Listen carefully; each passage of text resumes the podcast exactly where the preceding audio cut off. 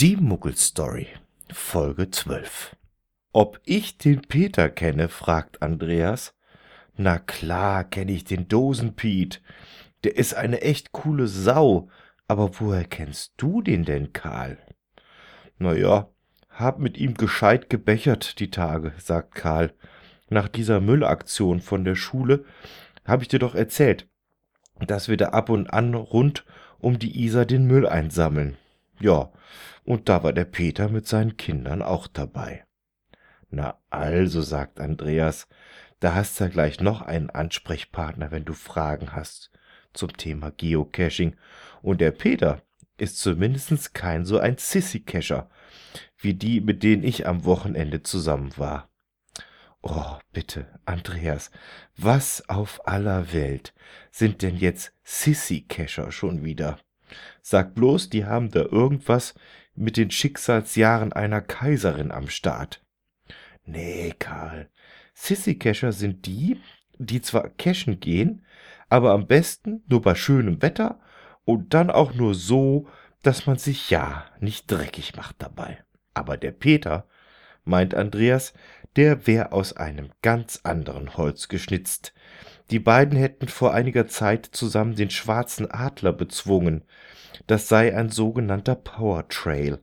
Und bevor Karl wieder doof nachfragen würde, so ein Power Trail ist meistens eine Strecke, wie zum Beispiel ein Fahrradweg oder ein Wanderweg, auf dem man in kurzer Zeit sehr viele Dosen finden kann.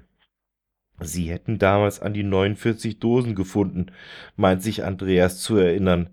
Wenn Karl das genauer wissen wolle, könne er in den Loks noch einmal nachschauen. Auf jeden Fall hatten die beiden da viel Spaß im Tannheimer Tal. GC5RZ36 wäre der entsprechende Code. Den könnte Karl ja mal in seine Spielzeug-App da im Handy mal eingeben. So, spaßeshalber, nur mal zum Gucken.